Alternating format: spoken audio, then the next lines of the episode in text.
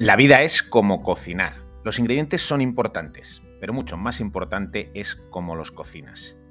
Aquí comienza el Coach Chef. Cocinemos juntos la vida que deseas y mereces. Empezamos.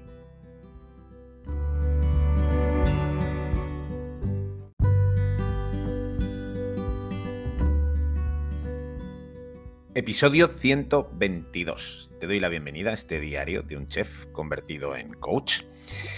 Ayer te leía un, texto de Jorge Bucay que hablaba de la tristeza y del enfado, ¿no? Y cómo muchas veces em, no le damos el espacio ni el lugar a las emociones, tratamos de esconderlas, no las observamos y por supuesto no las aceptamos. Cuánto daño, ¿verdad? Ha hecho ese no estés triste, que todo pasará.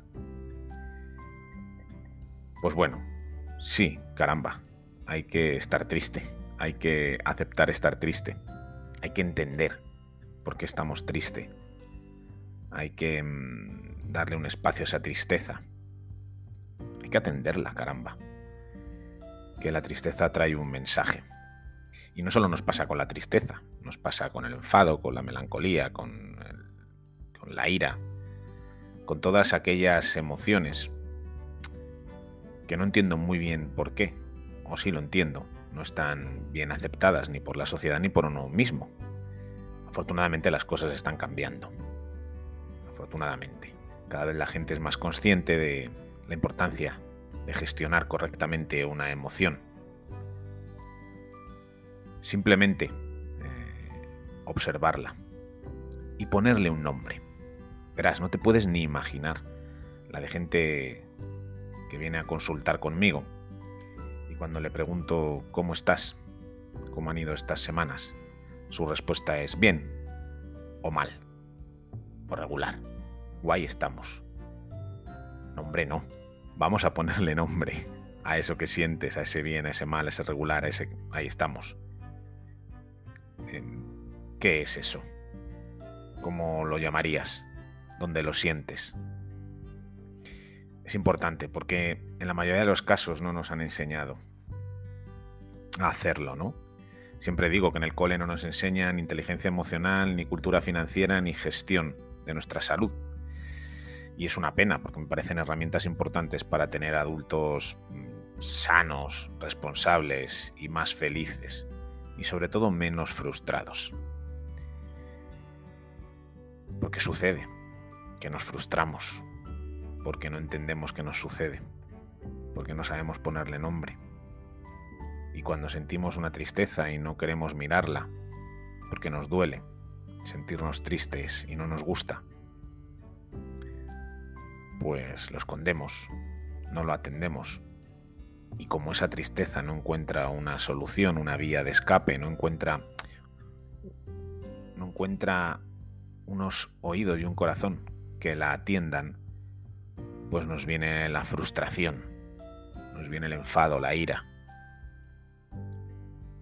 Bueno, suele pasar y tampoco está mal, forma parte del aprendizaje, ¿no? Para eso hemos venido, para aprender. Pero claro, esa frustración, esa ira viene acompañada de, de, de una serie de químicos, cortisol, que nos inflaman, que, que nos hacen enfermar en definitiva, ¿no? ¿Cuánta gente intuyo que enferma simplemente porque se siente frustrado y siente que hay algo en él o en ella que no, que no está bien, pero no saben arreglarlo? ¿Cuánta gente se da al alcohol, a las drogas, a la comida, al sexo en Internet, al porno, simplemente porque ha desarrollado una estrategia evitativa que le permite no afrontar eso que le duele. Es tan común, es tan habitual. Sería tan útil que en el cole nos enseñasen a gestionar eso, a ponerle un nombre, a darle un espacio, dónde te molesta, qué color tiene, qué forma tiene, no lo sé. Herramientas escríbele una carta. Se puede trabajar. y deberían dotarnos desde pequeñitos de estrategias para hacerlo. Bueno, luego llegan los adultos, les duele, se deprimen, viene el estrés, que no sé por qué como tanto, que tengo una adicción. Y bueno, pues es una oportunidad también para trabajarlo y aprender, porque nunca es tarde para aprender la verdad.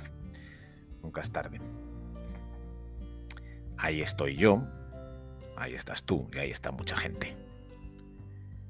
Nunca es tarde de verdad para darle un espacio a la emoción, atenderla y aceptar la emoción y gestionarla. Como siempre te digo, hazme saber que estás ahí, al otro lado, déjame un comentario, una valoración o un like en cualquiera de las plataformas, porque saber que estás ahí, sentir que estás ahí, hace que todo esto que hago a diario merezca la pena. Hasta mañana, besos y abrazos.